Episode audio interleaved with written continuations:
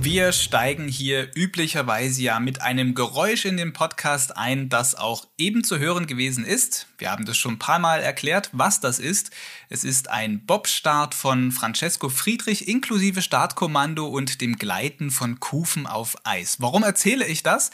Weil wir uns auch heute hier mit dem passenden Geräusch einstimmen wollen, worum es in dieser Folge Dreierbob geht. Ja, das klingt schon fast etwas hypnotisch. Wer Langlauf mag, liebt dieses Geräusch. Und da sind wir auch schon beim Thema in dieser Folge Dreierbob. Präsentiert von der Idealversicherung geht es um Langlauf und den Skiweltcup in Dresden am kommenden Wochenende. Ich bin Fabian Deike.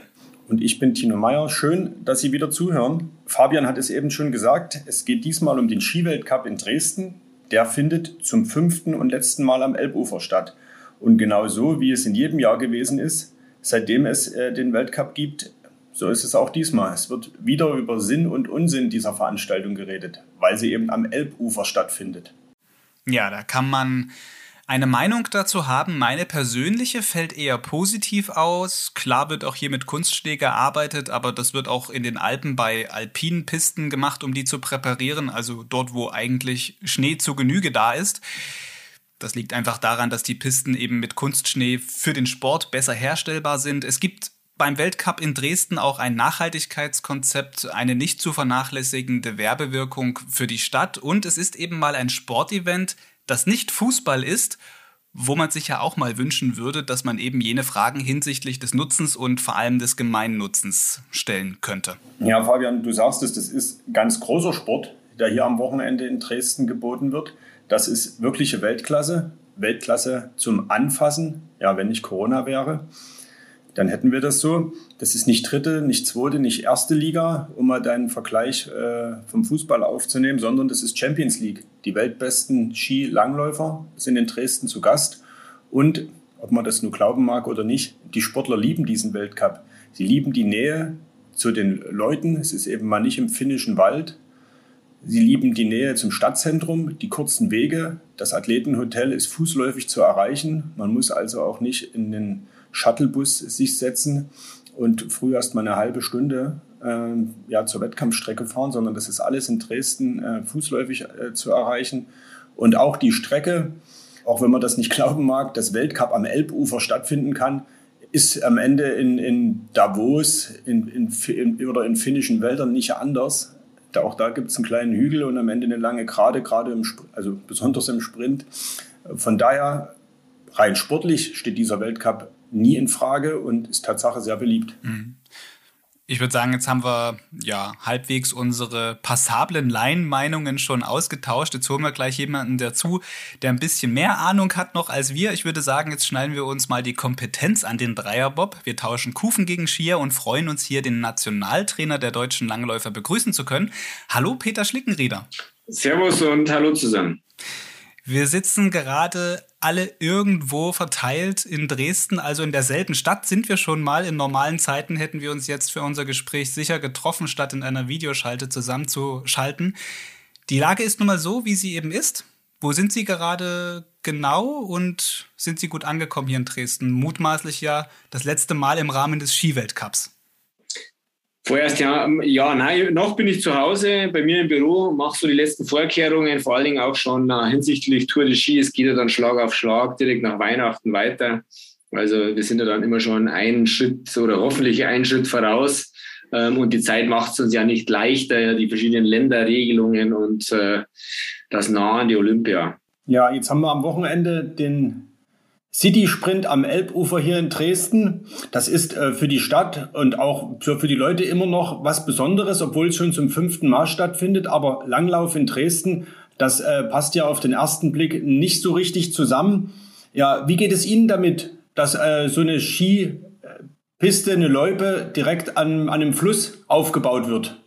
Ich finde es gut, weil äh, für mich äh, Dresden äh, aus meiner Sicht so ähm, sehr viel äh, Langlauf und Wintersport ähm, äh, Begeisterung hat und äh, im Endeffekt einfach durch die Nähe oder mitten im Erzgebirge einfach das auch das natürliche Wochenend, der natürliche Wochenendausflug ist des Erzgebirglers oder des Dresdners dort auf die Ski zu gehen. Und äh, wenn ich äh, sehe, ob es die Athleten sind, die ähm, aus dem Erzgebirge kommen, äh, Katharina Hennig, die dort im Endeffekt äh, diese ja, traumhafte Möglichkeit hat, ähm, eben viel Schnee zu, unter den Füßen zu haben, viel Ski zu laufen. Und ich sage, das ist äh, in Deutschland sicherlich eins der wichtigsten Langlaufgebiete, Langlaufregionen, die wir haben. Und von daher passt es für mich sehr gut zusammen. Oder Richard Leupold, der ja aus Dresden kommt und äh, im Endeffekt bis letztes Jahr in der Nationalmannschaft war oder einer der Lokalmatadoren ist. Also sprich, für uns ist, ist die ganze Region wichtig und deswegen finde ich es auch passend,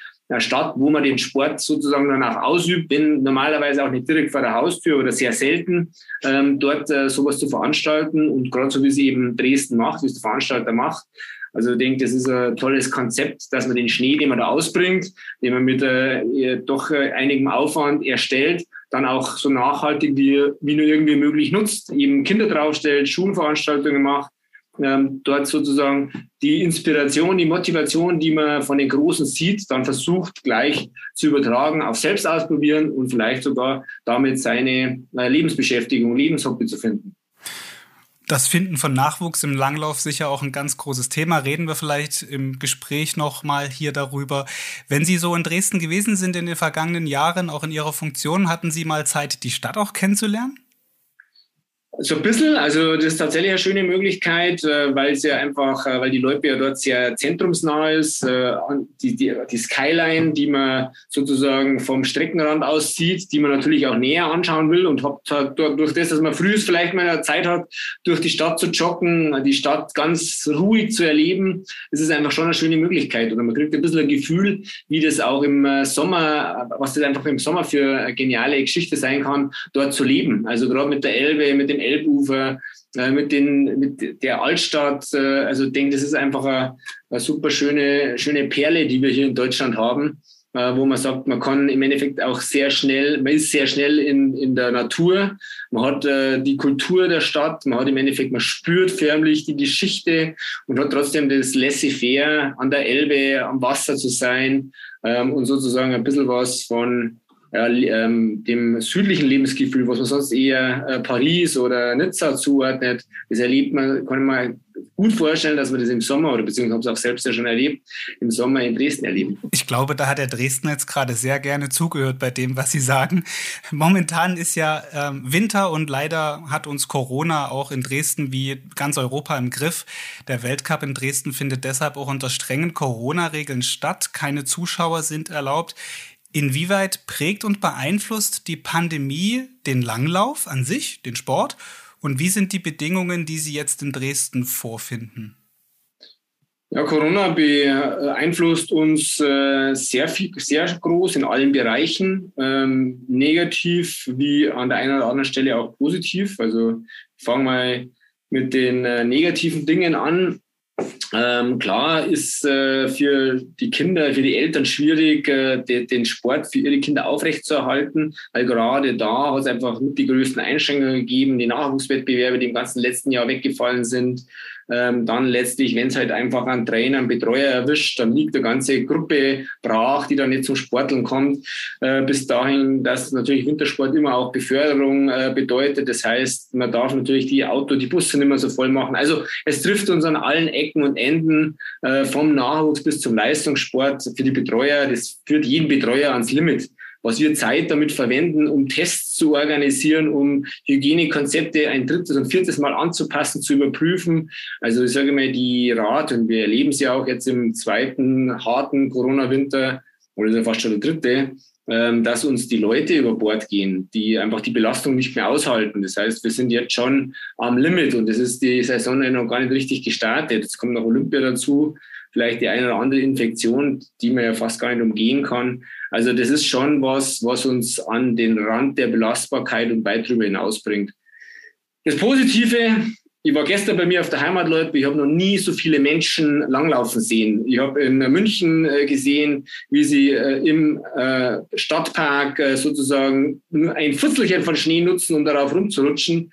Also wo ich sage, der Langlauf in der Breite bekommt eine Bedeutung, die er sich wahrscheinlich so nie erahnt hätte. Es ist genau das, was uns, was den Sport auszeichnet. Man kann ihn eigentlich überall machen. Und selbst wenn es keinen Schnee hat, dann ist der Rollski einfach ein toller Ersatz. Und ich konnte das Ganzkörpererlebnis in der Natur genießen. Und das scheint tatsächlich in dieser Pandemie ähm, mehr und mehr an Bedeutung zu gewinnen, zu schauen, was ist denn vor der Haustür möglich, was kann ich denn machen, was gibt mir ein großes Glücksgefühl. Und das würde ich auch sagen, das ist das, was uns eigentlich alle treiben sollte.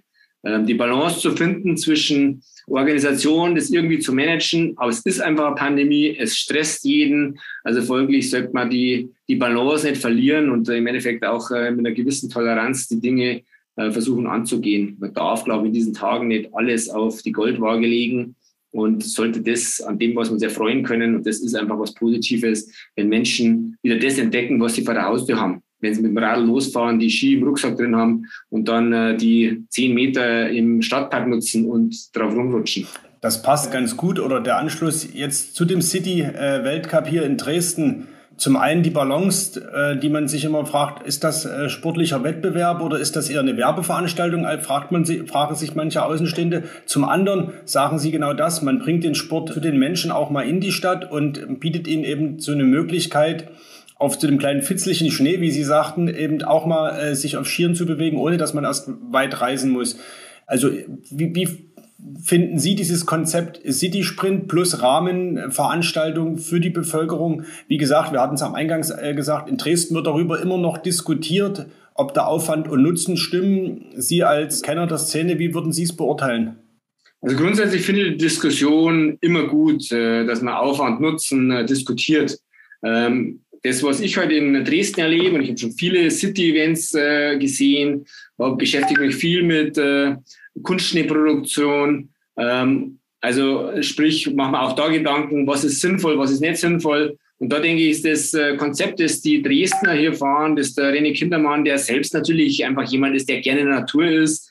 Ähm, das ist einfach nachhaltig angelegt. Man versucht, den Aufwand zu minimieren und den Schnee bestmöglich und langmöglich äh, zu nutzen. Ich meine, äh, mit dem Rahmenprogramm, das normalerweise eben der Weltcup Dresden anbietet, wo er Schulklassen auf dem Schnee bewegt, das bringt ja erstmal keinen Profit. Das ist ja im Endeffekt äh, eher Aufwand, Energie, die man da reinhängt. Und das finde ich halt einfach tolle Geschichte, dass man nicht den Schnee bloß für die Veranstaltung dorthin räumt und dann wieder vernichtet oder in, die Elbe schiebt, sondern dass man sagt, lass uns doch versuchen, so viele Menschen wie möglich mit dem, äh, sagen wir, weißen Gold in Verbindung zu bringen. Und äh, das, denke ich, damit erhöht man den Ausnutzungsgrad, damit relativiert man den Energieaufwand, der äh, auf so einer kurzen Runde, die mir auch zweimal läuft, das macht es zum einen auch attraktiv, aber zum anderen ist halt einfach weniger Schneeproduktion, weniger Energieaufwand, wie wenn ich eine ganze Skipiste beschneien müsste. Also von daher ist aus meiner Sicht das, wie die Dresdner das umsetzen, ähm, vorbildlich. Ähm, mit Abschattung äh, der Schneeproduktion, mit äh, perfektem Timing, mit äh, Schneeerzeugern, die sehr energiesparsam äh, sind. Ähm, also das ist eigentlich mit einem minimalstmöglichen Aufwand mit einer sehr nachhaltigen Nutzen. Und für mich ist eben auch der nachhaltige Nutzen, dass das Kind, das in Dresden vielleicht das erste Mal auf Langlaufski steht, das auch äh, weiter betreiben kann, weil es im Erzgebirge direkt vor der Haustür viele Vereine gibt, wo der Sport auch ausgeübt wird. Also von daher ist es aus meiner Sicht ein sehr sinnvolles Konzept, den Sport zu den Menschen zu bringen, mal so ein bisschen eine Motivation zu setzen und dann aber im Endeffekt, wer dort äh, das weitermachen will, kann es auch betreiben. Ich sehe das Kritische in Städten, äh, die halt äh, ewig weit weg sind von den Bergen, wo man ganz ehrlich sagen muss, ist es dann mehr der Events oder ist es dann mehr im Endeffekt äh, die Show, die dort im Vordergrund steht. Und das würde ich hier eigentlich ganz deutlich äh, verneinen. Da sehe ich einfach ein stimmiges Gesamtkonzept, das eine nachhaltigen Wirken, äh, nachhaltige Wirkung auf äh, die, die Bevölkerung äh, hat. Und darum sage ich, äh, ist das was, was ich äh, definitiv unterstützen würde. Und die gute Nachricht in diesem Jahr ist ja trotz äh, der schwierigen Corona-Situation, dass die Schulwoche das, äh, äh, stattfinden kann, dass in der nächsten Woche äh, Tobias Angerer, ehemaliger Weltklasse-Langläufer, mit Dresdner Schulklassen eben äh, Sportunterricht mal ganz anders, nämlich auf Skiern betreiben kann. Eine Frage äh, noch in Richtung sportlicher Anreiz. Ist das in Dresden genauso wie eben in Davos oder wenn die Strecke jetzt in Finnland liegen würde, wo man einfach sie natürlicher vermutet, ist das für die Sportler trotzdem der gleiche Wettbewerb? Es ist der gleiche Wettbewerb. Also hat die gleiche äh, den gleichen Stellenwert, ob das in Lillehammer ist oder Davos oder Dresden. Also gerade die Strecke, diese sehr flache Strecke, ist äh, eine spezielle Anforderung. Da gibt es keine Abfahrt, wo man sich ausruhen kann, sondern man muss immer arbeiten. Und äh, das fordert schon den ganzen Langläufer, den perfekten Techniker. Ähm, also von daher ist es äh, vom sportlichen Stellenwert her, ähm, egal wo das ist, ist genauso hoch äh, anzusehen. Und jetzt machen wir gleich einen ganz großen Sprung, nämlich bis nach Peking. Sie haben kürzlich mal im Interview gesagt, dass die Strecken, die die Athleten dort erwarten, äh, ja gänzlich andere sind und so herausfordernd, äh, ja, dass es fast schon grenzwertig ist. Loipen in Höhe von 2000 Metern, wo dann natürlich auch extrem Belastungen auf die Sportler warten, wo wir ja nicht nur über Sprintrennen reden, sondern eben auch Distanzrennen, 20 bis 50 Kilometer. Wie, welche Erwartungen haben Sie äh, mit Blick auf Peking und was ist das, das Problem an den Strecken konkret? Also das Problem an den Strecken ähm, ist, dass es einfach einen speziellen Sportler bevorzugt. Also die Höhe an und für sich stellt schon für den äh, kräftigen, muskulösen Athleten eine Herausforderung dar, weil er einfach äh, weniger sozusagen Stau Sauerstoff zur Verfügung hat ähm, werden die Strecken noch steiler, noch länger, wie wir sie ja zum Beispiel in Oberstdorf schon gesehen haben. Also Oberstdorf zu toppen, hätte ich gedacht, geht nicht. Äh, Peking beweist uns, dass es geht, aber hat natürlich dadurch zur Folge, dass die Athleten einfach sehr leicht äh, sein müssen, wenn sie dort um die Topplätze mitlaufen wollen. Und das, denke ich, ist eigentlich die falsche Entwicklung, weil den Langlauf macht ja nicht unbedingt äh, der asketischste Typ aus, sondern ich will ja genau das sehen, was der Sport ist. Es ist eine Kraftausdauersportart. Ich will die Dynamik sehen. Ich will im Endeffekt äh, sehen, wie, wie meistert der die Mulde, die Kurve. Also ich will das komplette Paket des Langläufers sehen und nicht eigentlich den reinen Bergläufer, weil dann äh, könnte er auch zum äh, Berglauf gehen und nicht zum Langlauf. Also von daher glaube ich, geht es tatsächlich in die falsche Richtung äh, das immer steiler höher, weil es wird trotzdem im Endeffekt einer gewinnen. Also auch, ob ich jetzt 100 Höhenmeter mehr oder weniger habe ähm, und das Training ähm, macht, also ist auch kein anderes. Also folglich glaube ich, dass diese immer steileren Strecken eigentlich zu einem weniger ästhetischen Sport führen oder das, was eigentlich den, unseren Sport auszeichnet, dass sie eben nicht nur um die äh, Herz-Kreislauf-Pumpenleistung geht, sondern dass es eben auch um die Technik geht, um die Taktik, um die sage jetzt einmal, dieses äh, geländeangepasste Laufen können, ähm, um eine Kurve rum äh, die Sekunden rauszuholen und nicht bloß äh, an dem Wert den steilsten Anstieg halt am schnellsten läuft. Hm. Die Anlagen in China sind auch neu. Wir hatten hier im Dreierbob in den vergangenen Wochen mit Rodlern und Bobpiloten gesprochen über deren neue Anlage, eine dieser Eisbahn. Da war auch immer von einem gewissen ja, Gigantismus die Rede und der, über den ja auch diskutiert wird. Neue Anlagen werden geschaffen, groß gebaut. Kennen Sie das Areal schon, das in China auf die äh, Disziplinen da wartet, auf Ihre Disziplinen wartet? Wie, wie sieht das da aus? Also ich kenne es nur von Videos, Online-Vorstellungen, ähm, von 3D-Brillen. Äh, also vor Ort war keiner von uns. Ähm, von daher ist es schon so in ewige Breiten. Es ist halt im Endeffekt eine Wüste, eine Steppe, wo man so eine komplette Anlage reingebaut hat. Wo ich skeptisch bin, äh, wie die Nachnutzung passiert. Also ich sage mal, bis dato hat man äh, in Russland geschafft, in Sochi geschafft, die Dinge nachzunutzen. Also dort gibt es wenigstens eine Anbindung an irgendeine Infrastruktur. Dort scheint es tatsächlich in der großen Weite passiert zu sein und konnte man nur schwer vorstellen, ähm, dass ähm, das äh, die große Nachnutzung ist. Und es ist halt wirklich gigantisch angelegt. Also es ist halt einfach, wenn man Platz hat, wenn man auf die große Weite die Dinge bauen kann und das dann auch tut, dann gleicht es, würde ich sagen, einem Gigantismus. Hm. Wie sollte denn eine Wettkampfstrecke für Langläufer aus Ihrer Sicht aussehen? Wo würde Peter Schlickenrieder sein Langlaufstadion nach Wunsch hinbauen oder gibt es das perfekte Stadion oder den perfekten Ort schon? Das gibt es äh, mehrfach auf dieser Welt. Das, gibt's, äh, das sind auch anspruchsvolle Strecken in Salt Lake City, äh, wo ich 2002 meine Silbermedaille gewonnen habe, oder letztlich Vancouver. Das sind tolle Stadien mit einem Stadioneinlauf, wo viel passiert für den Zuschauer, weil es eine Gegengerade gibt, dann eine lange Zielgerade ähm, oder letztlich auch, wo die zukünftigen Olympischen Spiele 2026 stattfinden werden. Dort im Val di Fiemme hat man einfach die, die, sagen wir, diesen, dieses ähm, italienische Designerblut, äh, dieses temperamentvolle in Strecken umgesetzt. Und die sind einfach spannend und schön zu laufen, aber auch anzuschauen. Und äh, selektiert auch die Besten. Axel Teichmann ist damals Weltmeister geworden. Auf den letzten Metern, sage ich mal, hat, ist das Rennen entschieden worden. Und das ist doch das, was der Zuschauer will. Und äh, er war damals sicherlich einfach der Beste. Also darum freue ich mich, oder das ist das, ist, äh, wo ich denke, auch Olympia schafft es über kurz oder lang wieder zurück zu ihren Wurzeln zu kommen, wenn sie eben äh, dort äh, mit diesen Olympischen Spielen Mailand, Cortina wieder einfach bestehende Sportstätten nutzen, vielleicht ein bisschen optimieren, erneuern, aber die einfach schon seit Jahrzehnten in Benutzung sind, hohe Nachhaltigkeit aufweisen ähm, und die einfach zu erneuern. Das ist aus meiner Sicht dort äh, passiert äh, wieder die, die Olympischen Winterspiele, wie wir uns vorstellen. Da ist der Sportsgeist, da ist der Sport zu Hause, da hast du Menschen, die mitfiebern. Das, das werden so, denke ich, unsere Heimolympischen Spiele werden 2026 äh, in Mailand Cortina mit eben Langlaufwettbewerben in Val di Fiemme. Jetzt haben Sie ohne China zu erwähnen faktisch das kritisiert, was da passieren wird. Was erwarten Sie atmosphärisch von den Olympischen Spielen in Peking? Gut, Zuschauer wird es nicht geben, das liegt aber an der Corona-Situation. Ähm, es gibt ja auch viel Kritik hinsichtlich dem Umgang mit Menschenrechten in äh, China und wir haben auch mit Athleten gesprochen, die jetzt schon vor Ort gewesen sind, um eben dort ähm, beispielsweise die Bob und äh, äh, Rodler, die haben dort die Bahn erkundet und negative Erfahrungen gesammelt, weil sie mal einen positiven Corona-Test in ihrem Umfeld hatten. Da lief es auch nicht so rund. Was, was erwarten Sie da? Wie stellen Sie sich darauf ein?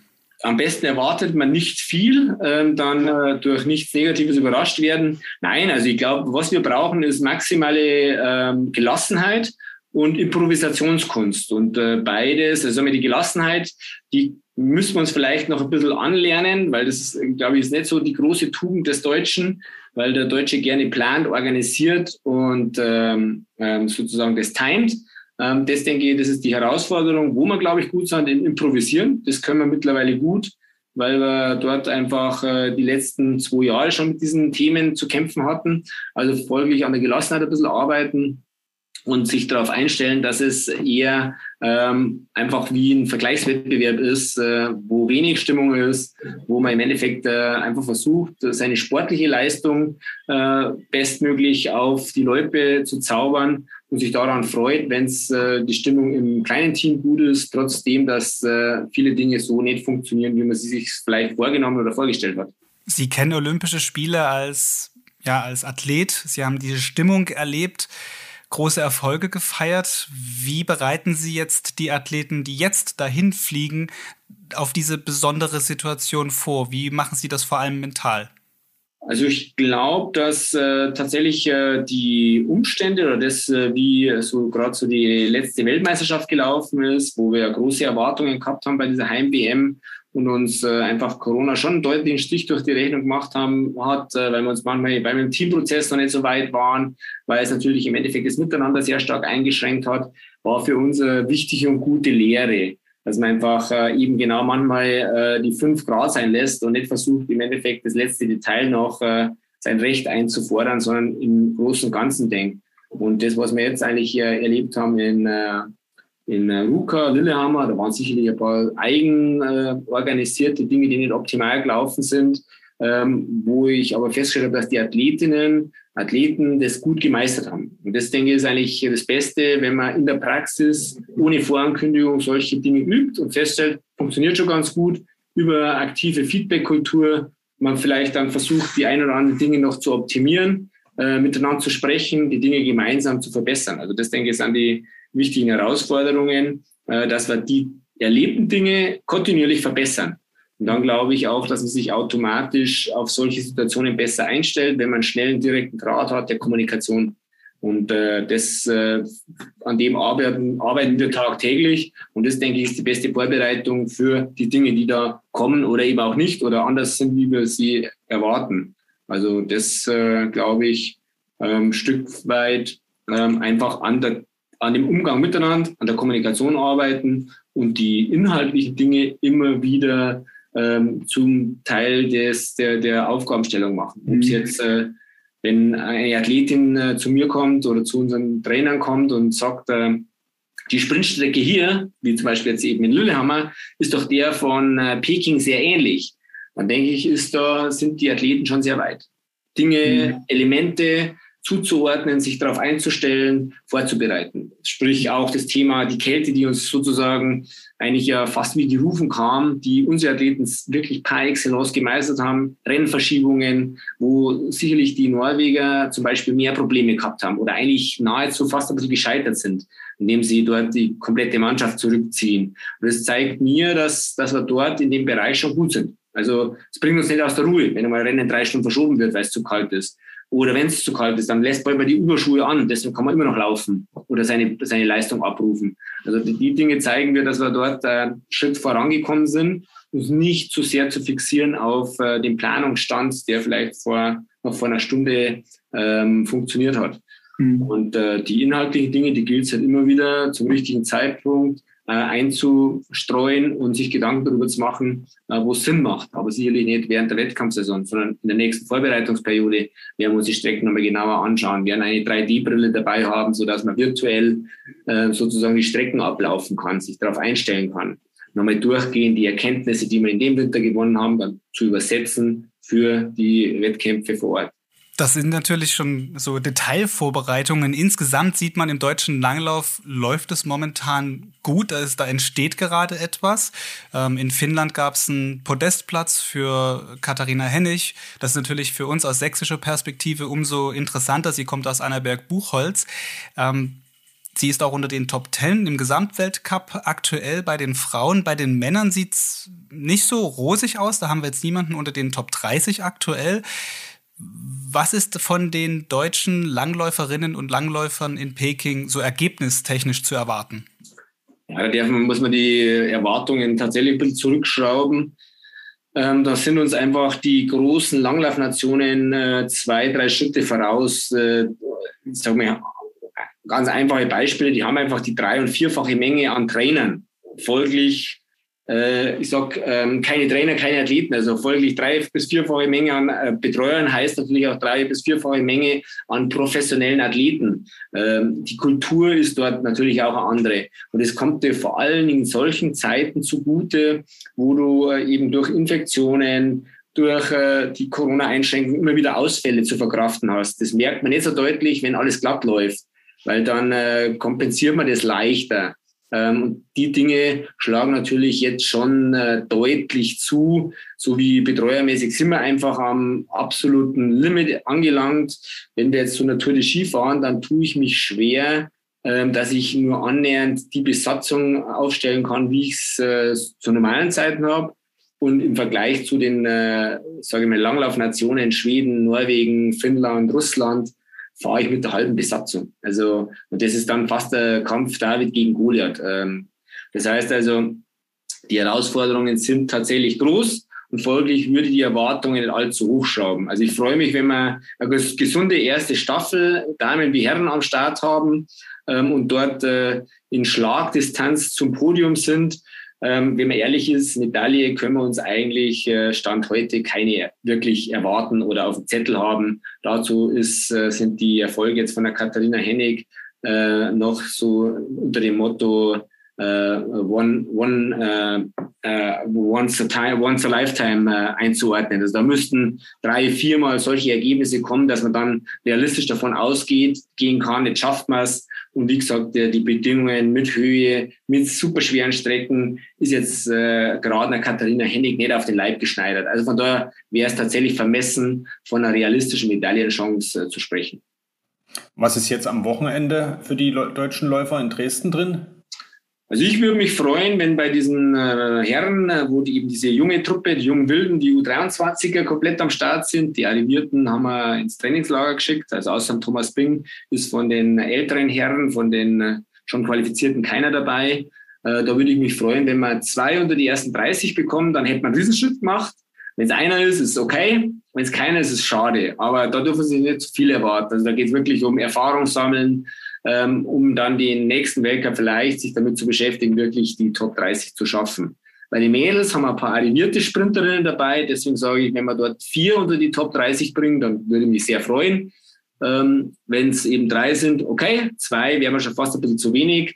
Und äh, ich denke, Top 15, also die ein oder andere Teilqualifikation, ähm, wäre gut, wenn wir schaffen würden, dass wir dort einfach eine Sprinterin bei Olympia dabei haben, die sich dann darauf konzentrieren kann.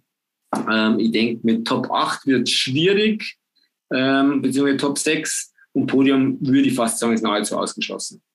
Sie haben gerade die jungen Wilden angesprochen. Ich könnte mir vorstellen, äh, gerade für die jungen Athleten sind Sie ein Stück weit auch ein Vorbild mit einer Karriere und mit Erfolgen, wo man sagt, Mensch, da möchte ich gerne auch mal hin. Wie, wie fällt Ihr persönlicher Karriererückblick auf, äh, aus und ist das manchmal vielleicht auch noch ein Thema äh, im Gespräch mit den Sportlern, dass Sie aus Ihrer eigenen Karriere erzählen oder sind das andere Zeiten inzwischen geworden auch? Ich meine, auch der Sport entwickelt sich ja immer weiter es sind schon andere Zeiten geworden. Es kommt schon noch ab und an vor, dass man vielleicht einmal auf so eine Anekdote zurückgreift. Ich will es aber nicht zu so viel äh, äh, überstrapazieren, weil es einfach andere Zeiten sind. Es sind andere Voraussetzungen. Der Sport hat sich schon einmal deutlich verändert. Also die Anforderungen an den Sprinter der Neuzeit sind gewaltige. Also ähm, bei uns war das Thema Kraftathletik ein Thema, aber so dominant wie es jetzt ist, war es nicht. Die Geschwindigkeiten sind nochmal deutlich höher geworden. Das heißt also, es, man braucht wirklich den, den, den jahrelangen Aufbau, wird, gewinnt noch zusätzlich an Bedeutung. Also sprich, das, was der 14-Jährige nicht trainiert, holst du mit dem 24-Jährigen auch nicht mehr auf. Also dieser langfristige Leistungsaufbau ähm, gewinnt noch mehr an Bedeutung, wie es eh schon immer war. Ähm, Thema Athletik, Technik gewinnt deutlich an Bedeutung, Zweikampfverhalten und auch da zeigt sich halt wieder, dass wir einfach einen gewissen Nachteil gegenüber den großen Langlaufnationen haben, die sehr viel mehr Wettkämpfe in diesem Sprintbereich, in diesem äh, Kampf Mann gegen Mann, Frau gegen Frau veranstalten und dadurch einfach auch eine größere Zweikampfstärke haben. Also das sind schon viele Dinge, mit denen die Jungen sich jetzt mittlerweile auseinandersetzen müssen. Also zu meiner Zeit gab es zum Beispiel ähm, über Weihnachten, Neujahr drei, vier Einladungssprints, wo man diese äh, sozusagen Zweikampftaktik üben, üben konnte. Die gibt's nicht mehr. Also muss man das anders organisieren. Das zu organisieren ist äh, deutlich aufwendig. Braucht auch wieder viele Trainer, die äh, letztlich mit den Athleten dann diese Wettkämpfe äh, bestreiten und eben aus jedem Wettkampf auch die Trainingslehren ziehen. Also sprich, die Herausforderungen für die jungen Wilden, die sind schon deutlich größer, ähm, um das mal nur auf den sportlichen Bereich zu beziehen. Und neben der Loipe ist es sowieso aus meiner Sicht ein mittlerer Wahnsinn, was da alles einstimmt auf die Kids, äh, wenn man nur an Instagram, TikTok, äh, Snapchat, äh, YouTube, hau mich tot denkt, dann glaube ich, hat der junge oder die junge Sportlerin heute tagtäglich das Gefühl, sie macht gar nicht unbedingt das Geilste, sondern sie muss wieder hart trainieren, während andere irgendwo ähm, äh, Urlaub in der Karibik machen. Also folglich der Druck, der hier auf den äh, jungen Sportlerinnen lastet, ist schon enorm. Das war 2002 Tatsache anders mit den ganzen äh, Möglichkeiten, die Sie gerade genannt haben. Die gab es ja da de facto noch nicht. Und Sie haben es ebenfalls schon gesagt, 2002 Olympia Silber im Sprint. Ist das Ihr Karrierehighlight? Absolut, absolut. Und ich war jetzt ja auch kein Langläufer, der von einem Erfolg zum anderen gehechtet ist, sondern es war dann ein, lange, ein langer Weg bis zu diesem Erfolg äh, am Höhepunkt, am Ende der Karriere. Also ich habe mir das hart und mühsam erarbeitet. Darum glaube ich, ähm, kann ich schon ganz gut nachvollziehen, was den einen oder anderen treibt oder, oder letztlich auch beschäftigt oder wie schwer es ist, durch manche Täler zu gehen. Ich meine, das ist vielleicht das Einzige, was ein bisschen ein Vorteil ist, dass ich ähm, schon verstehe, was in den jungen oder letztlich vielleicht auch älteren Athleten abgeht, die ja alle hart dafür kämpfen, erfolgreich zu sein. Sie sind aber immer noch wahnsinnig schnell auf Skiern unterwegs. Wie halten Sie sich denn fit? Was ist Ihr, was ist Ihr Geheimnis? Ich versuche mal halt irgendwie Ziele zu setzen, die mich äh, inspirieren oder die mich motivieren. Also was für mich ist ja der Langlauf weit mehr wie nur sozusagen in der Loipe gegen die Zeit zu laufen. Für mich gehört so das Thema Skitouren gehen, also gerade so das Skitouren gehen über mehrere Berge. Es, es waren ja früher, wurde früher mit Langlaufskiern gemacht. Äh, das war was, was ich mir vorgenommen habe. Wenn ich mal mit meiner Karriere zu Ende bin, dann mache ich diese Wettkämpfe. Und es ist relativ äh, aufwendig, sich darauf vorzubereiten und dann letztlich dort zu starten. Es sind bloß alle zwei Jahre, man braucht einen Teamkameraden. Aber das ist eigentlich das, wo ich sage, das fällt mir unwahrscheinlich gut, weil du brauchst diese Ausdauerkomponente, du brauchst das skifahrerische Können, du brauchst äh, im Endeffekt auch den Teampartner, die Gemeinschaft. Also all das, wo ich sage, das ist mein Langlauf. Ähm, das finde ich dort bei diesen Hochgebirgsläufen äh, mit Skitouren-Skiern, die müssen vorbereitet werden, weil sonst leidet man sehr viel, weil es meistens über mehrere tausend Höhenmeter und äh, viele Kilometer geht, also man eigentlich eher ganztags unterwegs ist. Und das motiviert mich auch. Also, okay, ich versuche die Zeit, die ich habe, ähm, sportlich zu verbringen und mich fit zu halten für das, was dann eben nach der Weltcup-Saison im Frühjahr immer ansteht oder wo ich sage, das, das möchte ich mitmachen, das ist dann so mein Ziel, so mein Highlight, irgendwann im April, Mai dann diese Hochgebirgswettkämpfe zu bestreiten oder irgendeinen Berg zu besteigen, weil ich dort einfach extrem viel Energie rausziehe, ähm, weil ich dort immer wieder dieses ja, Kämpfen mit der eigenen Leistung, das Überwinden, das sich nicht hängen lassen, äh, verspüren, wo ich sage, okay, das hat der Athlet oder die Athletin äh, tagtäglich, hm, vormittags bis nachmittags. Das klingt nach sehr, sehr viel Selbstdisziplin, die man da auch an den Tag legen muss. Vielleicht auch ja das Erfolgsgeheimnis hinter ihrer Karriere gewesen und vielleicht auch ein Erfolgsgeheimnis, das sie dann ihren Athletinnen und Athleten jetzt mitgeben können. Wenn Sie nochmal Kind wären, würden Sie sich wieder für den Langlauf entscheiden oder lieber einen anderen Sport machen oder vielleicht sogar ganz was anderes? Nee, also, also, mir, also ich bin schon sehr zufrieden, was mir der Langlauf da alles ermöglicht hat und gegeben hat. Das hätte man als Kind nie erahnt, dass äh, das so ein breites Spielfeld eigentlich äh, ermöglicht. Wobei ich nicht, nicht äh, sage ich mal, vergessen möchte, dass so dieses Geräteturnen habe ich geliebt und war, glaube ich, auch eine wichtige Komponente in dem Kindesalter.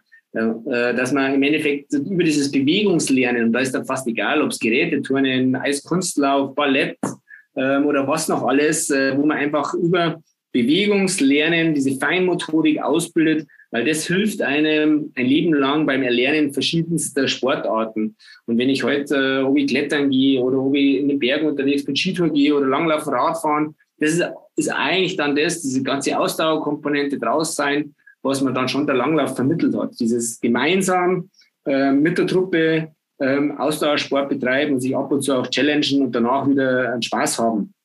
Und darum sage ich, ist die Kombination äh, Gerätetouren, Alpinskifahren und dann im Endeffekt als Lifetime-Sportler Langlauf ähm, eigentlich die perfekte Kombination. Also dann würde ich es als Kind jederzeit wieder so machen, wenn ich die Möglichkeit hätte. Das klingt, das klingt gut, ja, aber wir sind ja hier heute im Dreierbob unterwegs und können Sie äh, deshalb nicht ohne diese Frage entlassen, ob Sie denn schon mal eine äh, Bob- und Rodelbahn heruntergefahren sind oder ob das auch nochmal eine Challenge wäre. Bis, der, bis dato bin ich eine Bob- und Rodelbahn nur mit dem Wok runtergefahren. Also von, war, war das auf jeden Fall sehr eindrucksvoll. Also, äh, keine Frage. Nein, also finde find ich mir faszinierend. Gefällt mir Skeleton, gefällt mir auch sehr gut. Finde Nein, ich finde das eine tolle Geschichte. Ist einfach ein wahnsinniger Speed, den man da macht, braucht eine gute Körperbeherrschung. Ähm, ist schon ein eindrucksvolles Erlebnis. Also die Fahrt im Dreierbob haben Sie heute schon mal souverän gemeistert. Ob wir das andere auch noch hinbekommen, schauen wir mal. Das war Peter Schlickenrieder, Trainer der deutschen Langläufer. Vielen Dank für dieses Gespräch. Ja, vielen, vielen Dank und viel Erfolg dann auch in Peking beim großen Saisonhöhepunkt. Können wir brauchen. Vielen Dank. Ich wünsche euch noch viel Spaß. Schöne weitere Podcast wünsche ich euch. Ja, ciao. Ja, das war auch mal ein spannender Einblick in die Welt des Langlaufs hier im Dreierbob. Wir haben das Sportgerät getauscht. Jetzt müssen wir am Ende natürlich statt Kufen polieren in die Wachshütte gehen. Ja, dies, oder besser gesagt in den Wachstruck. Wir haben ja gehört, der, auch der Skilanglauf hat sich sehr entwickelt. Von Holzhütte ist da nichts mehr. Das sind jetzt äh, wirkliche äh, kleine Hightech-Trucks, die da unterwegs sind, wo auch nicht nur ein Paar Skier gewachst wird, sondern fünf, sechs Paare pro Läufer. Von daher müssten wir beide, um jetzt am Wochenende wettkampffähig zu sein, uns jetzt mal langsam an die Arbeit machen. Da fällt mir gerade ein, bei einem der früheren Weltcups am Dresdner Elbufer hatte ich mal den norwegischen Wachstruck, den norwegischen Wachs-LKW äh, betreten, war da drin und habe dann Videos und 360-Grad-Video gemacht. Das verlinke ich einfach mal hier noch in dieser Podcast Podcast-Episode ist zwar schon zwei, drei Jahre alt, aber dieser LKW, das war echt Wahnsinn, wie, wie groß der einfach war und wie viele hundert Paar Skier da drin einfach gelagert wurden. Und das war wie eine kleine Werkstatt auf Rädern. Und vielleicht können wir uns den ein oder anderen norwegischen Wachs Tipp ja doch in dem Video auch nochmal abschauen. Vielleicht steht ja eine äh, Tube Klister oder ein Zauberwachs noch in der Ecke und die Norweger haben es nicht gesehen, als du mit der Kamera dabei warst. Da müssen wir ganz schnell ganz leise sein, bevor wir da ja. irgendwie auf offene Ohren stoßen.